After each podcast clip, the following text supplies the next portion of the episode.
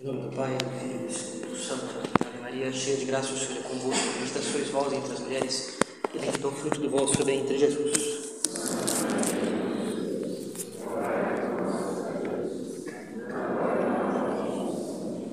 Podem sentar, por favor.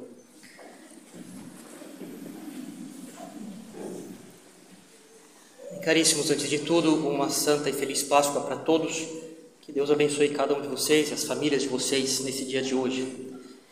Depois, bem, como vocês sabem, é um dia que é bastante corrido para os padres. Temos três missas para rezar. É, durante a, uma parte dela já até o nascer do sol. E por isso, hoje, mais uma vez, o sermão será feito da abundância do coração.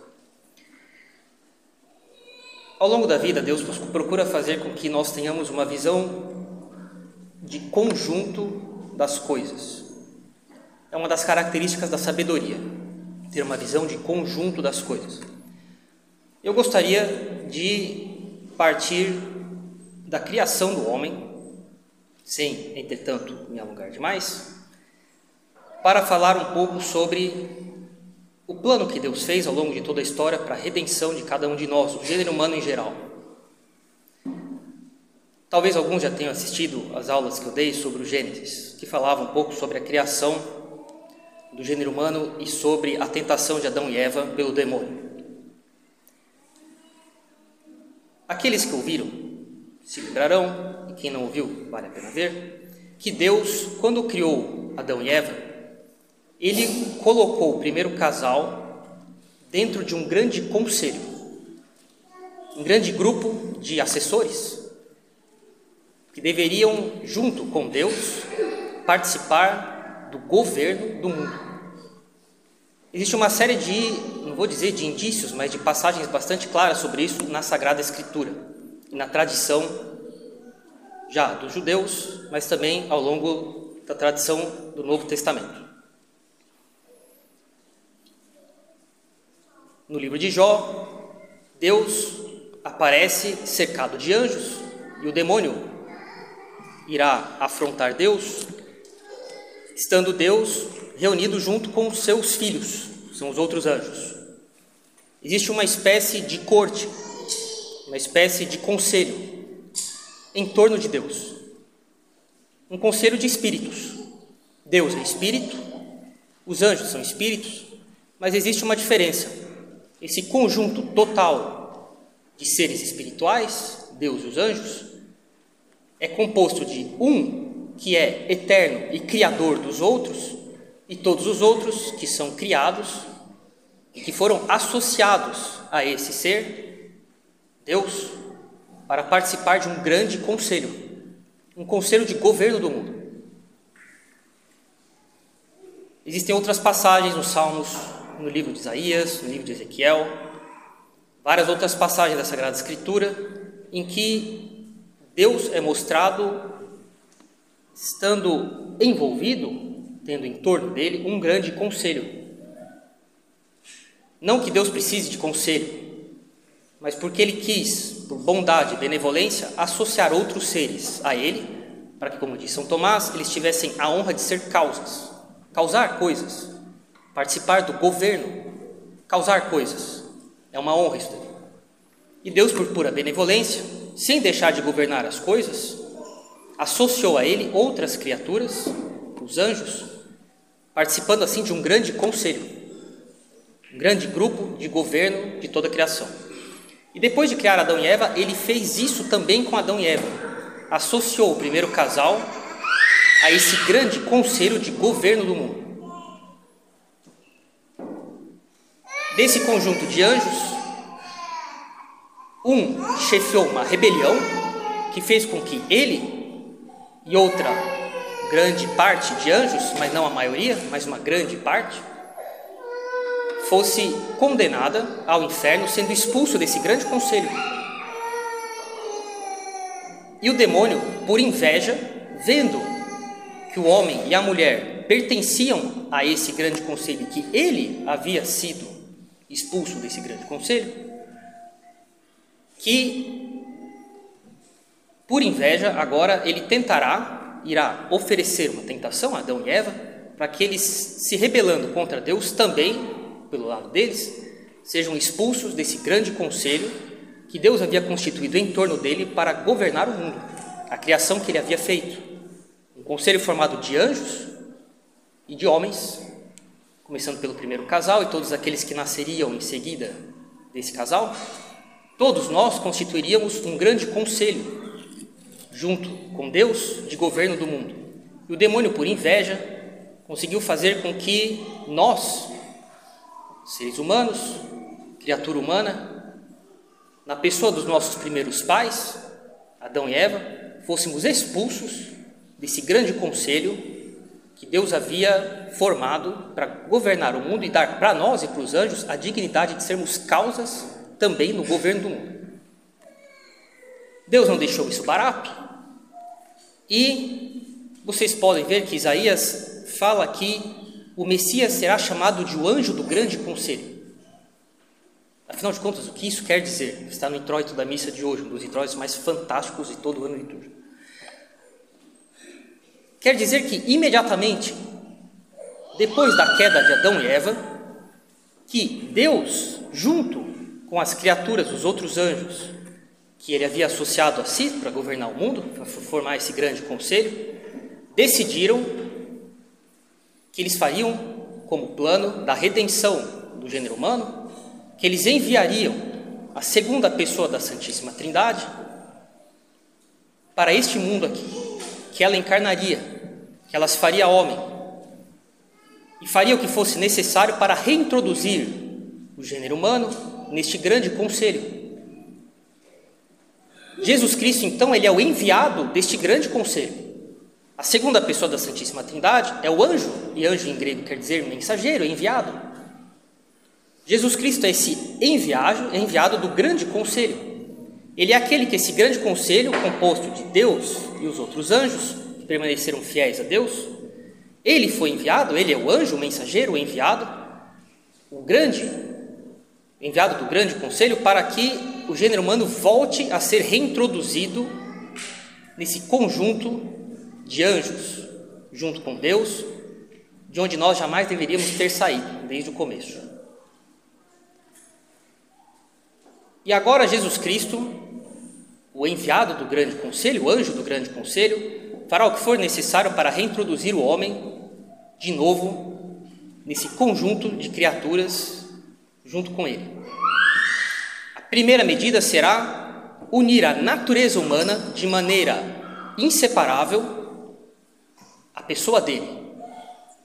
Deste modo, a derrota, do demônio, do demônio, a derrota que o demônio sofrerá já começará muito bem feita.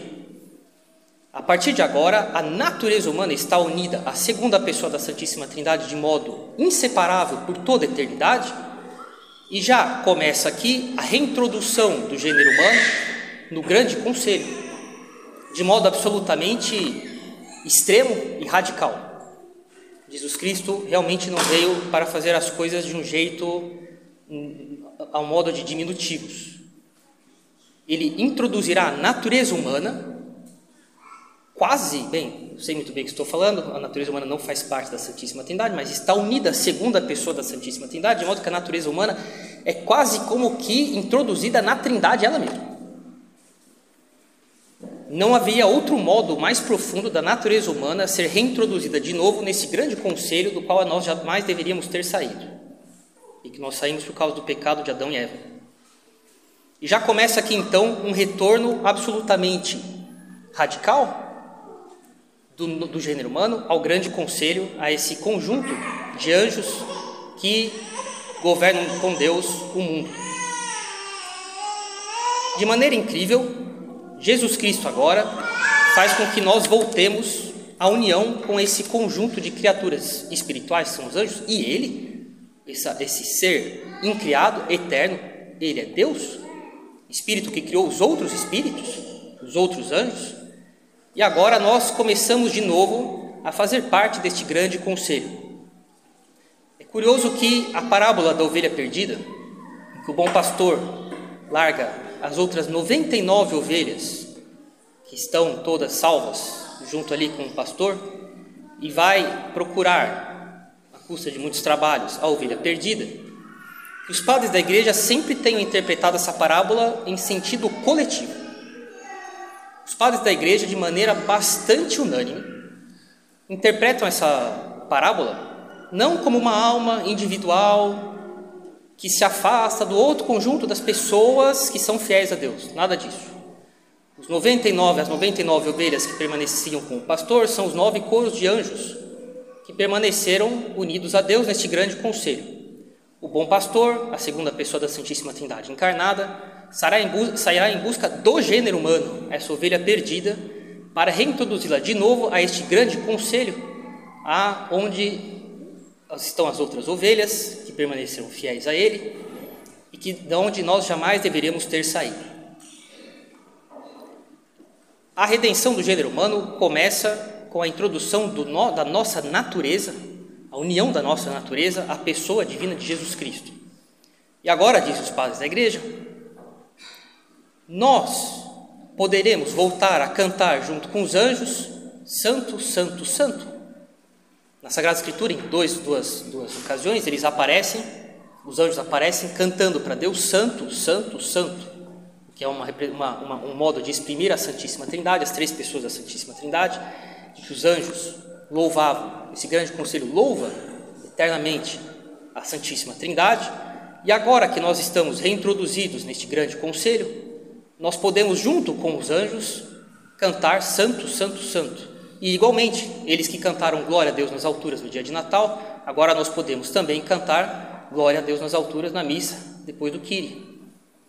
Porque nós somos agora reintroduzidos neste grande conselho de anjos junto com Deus, de onde nós jamais deveríamos ter saído. E para isso, a Santíssima, a segunda pessoa da Santíssima Trindade, deliberando, por assim dizer, Santo Inácio faz essa representação nos exercícios espirituais dele, deliberando, porque deliberando junto com os anjos e as três pessoas da Santíssima Trindade juntas, como é que elas fariam, eles fariam para redimir o gênero humano e trazê-lo de volta para Deus. E Jesus Cristo então passará todo tipo de dificuldades para que nós retornemos a Ele. A começar então de tudo o que Ele passará na gruta de Belém e ainda mais ao longo de toda a sua vida até a paixão e a morte de cruz dele. Jesus Cristo, na gruta de Belém, dá para nós uma escola de todas as virtudes, uma escola de fé, porque quem olha com olhos humanos vê ali o filho de um carpinteiro, uma família pobre que precisou recorrer a um curral para se abrigar. Entretanto, nós sabemos que ali está o mensageiro do grande conselho. A segunda pessoa da Santíssima Trindade foi enviada por Deus para trazer de volta essa ovelha perdida, que é o gênero humano, e cada um de nós, que compõe o gênero humano, de volta para participarmos, junto com Deus e com os anjos que foram fiéis a Deus, do governo do mundo. Uma escola de esperança, porque vemos que Deus se lembra de nós, que Ele não nos deixou abandonados. Não é porque nós nos afastamos da união com Ele, por meio do pecado de Adão e Eva e dos nossos pecados pessoais ao longo da história, que nós ficamos sem o seu auxílio. Deus, a Santíssima Trindade e os anjos associados a Deus trabalharam desde o começo para dirigir a história até o nascimento do Messias, que seria aquele que eles enviaram para a nossa redenção, para trazer-nos de volta para a união com eles, nesse grande conselho que nós não somos deixados vítimas das nossas limitações, nem vítimas das limitações dos outros, mas que Deus se lembra de nós. O presépio é uma escola de caridade, como diz São João, nisso se manifestou o amor de Deus para conosco. Ele mandou o seu Filho unigênito ao mundo para termos vida por ele. Ele nos amou primeiro e enviou o seu Filho como propiciação, como moeda de troca pelos nossos pecados. Uma escola de caridade para com o próximo, como dirá Jesus Cristo, essa é a minha lei, que vos ameis uns aos outros. Quer sejamos pobres, quer tenhamos dinheiro, sejamos simples de formação, estudados ou não, de outro país ou não, pecadores ou devotos, que nós nos amemos todos sem exceção. E isso é representado na noite de Natal. Bem, os reis magos chegarão depois, mas nós gostamos de representá-los todos já na noite de Natal. Havia ali judeus, e pessoas de outro país, os reis magos, pessoas pobres e pessoas com muito dinheiro, os pastores e os reis magos, e a Sagrada Família também era pobre. Havia ali gente estudada, os reis magos, e havia gente simples ali, os pastores. Havia pecadores ali e havia santos. Os reis magos eram pagãos, tinham um culto, uma outra religião, voltaram completamente transformados. É uma escola de pobreza, porque até Jesus Cristo nascer em Belém, no presépio, havia pobreza no mundo, e Jesus Cristo falou: sempre haverá pobres entre vós. Mas a partir da noite de Natal, Jesus Cristo fez amigos da pobreza, pessoas que são amigos de se separarem das coisas deste mundo para dar tudo o que eles podem para Deus. Uma escola de castidade, de virgindade, no mundo de hoje, bastante semelhante antes do dilúvio, como diz a Sagrada Escritura, em que o mundo havia se tornado, o homem havia se tornado carne, ou seja, pecava constantemente contra a castidade. É exatamente a nossa situação hoje. O presépio é uma escola de virgindade, de castidade e de pureza. Nosso Senhor, Nossa Senhora São José, Nosso Senhor Deus Puríssimo, Nossa Senhora Virgem, São José Virgem, todos de uma castidade absolutamente impecável. Eles são exemplo para nós no mundo de hoje de castidade e de virgindade. O exemplo de obediência, da segunda pessoa da Santíssima Trindade, cumprindo determinações de seu Pai, deste grande conselho, e dirá depois: Meu alimento é fazer a vontade de meu Pai que me enviou. E fará durante toda a sua vida a vontade de São José e de Nossa Senhora, e o que eles decidirem. Um exemplo de mansidão e de humildade, Jesus Cristo dirá: Eu não busco a minha glória. E o presépio mostra já desde o começo toda a mansidão, toda a humildade que Jesus Cristo tinha. É uma escola de mortificação, uma escola de recolhimento, de oração e de amor à cruz. E é por essas razões que a cena do presépio, de Nosso Senhor na manjedoura, na pobreza, no silêncio, de noite, afastados de tudo, no campo, é uma cena que encanta e nos deixa admirados faz mais de dois mil anos. Ainda não faz muito tempo, eu e outras pessoas conversávamos sobre algumas coisas da vida, dando graças a Deus que elas não tinham dado certo. E quem olhasse para a vida, quem olha para a vida da Sagrada Família, vê constantemente coisas que humanamente não deram certo. Eles não tinham lugar na hospedaria. Vocês sabem bem o que isso quer dizer, não quer eh, dizer necessariamente que Jesus Cristo, Nossa Senhora, São José batiam de porta em porta, as pessoas diziam, falando, vou embora daqui, não tem espaço para vocês. Isso aqui é uma coisa impensável no Oriente até hoje. Deixar alguém sem um teto quando é um viajante. Você dá um jeito, você os coloca na cozinha, mas eles não ficam na rua. Isso até hoje é assim. A questão é que as hospedarias eram, imaginem algo da dimensão dessa capela, vazia de bancos, onde as pessoas iam chegando, as famílias iam chegando e se acomodando num canto lá, uma espécie de assentamento provisório, e dividiam, dividiam as partes entre si, estendendo é, panos para separar uma família da outra. É impensável uma mulher dar à luz num lugar assim. Não havia lugar para eles na hospedaria, porque ela ia dar à luz. Isso era uma coisa impensável completamente contrária, a modéstia, qualquer pudor. Eles terão que se abrigar no lugar onde não havia pessoas. Humanamente falando, as coisas não iam bem. Toda mãe, no final da gravidez, o que ela quer é ficar em casa, pronta para dar à luz. Ela, precisando viajar, gostaria de ter um lugar facilmente, é, facilmente de fácil acesso para poder se estabelecer, para poder passar a noite, se ela está em viagem. E tudo dá humanamente errado para a Sagrada Família. Humanamente falando, as coisas não iam bem. Mas ainda bem que deu errado. É a noite mais fantástica da história do mundo, porque eles tiveram que se abrigar num curral, numa gruta que cheirava animais, porque eles não tinham lugar conveniente para ficar. Porque eles tiveram que viajar estando ela grávida nas vésperas do parto. Humanamente falando, verdadeira catástrofe. Ainda bem que deu tudo errado. É a noite mais fantástica da história do mundo e será assim até o dia do juízo. O mundo para para honrar a noite de Natal, porque um casal que Deus escolheu para que o anjo do grande conselho viesse até nós, não tinha um lugar onde eles pudessem ficar e tiveram que se abrigar de noite no campo, num curral. Foi penoso e cheio de complicações humanas, mas tudo o que Deus fez com eles, a Sagrada Família, é hoje objeto de admiração e de modelo de vida para o mundo inteiro. E que nós então tenhamos docilidade à providência. Deus cuida de nós, Ele não se esqueceu de nós, mas desde o começo do mundo, desde quando Adão e Eva se afastaram dele, como ovelha perdida, indo embora do grande conselho do qual nós jamais deveríamos ter saído.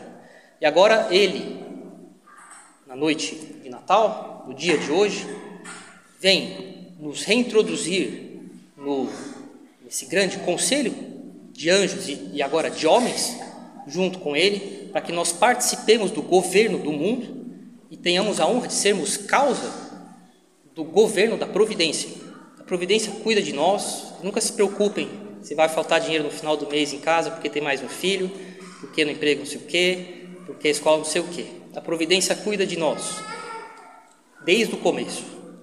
Enquanto as coisas vão acontecendo, que nós tenhamos o espírito, bom espírito, de procurar saber, bem, deixe-me ver aonde é que Deus chegará com isso.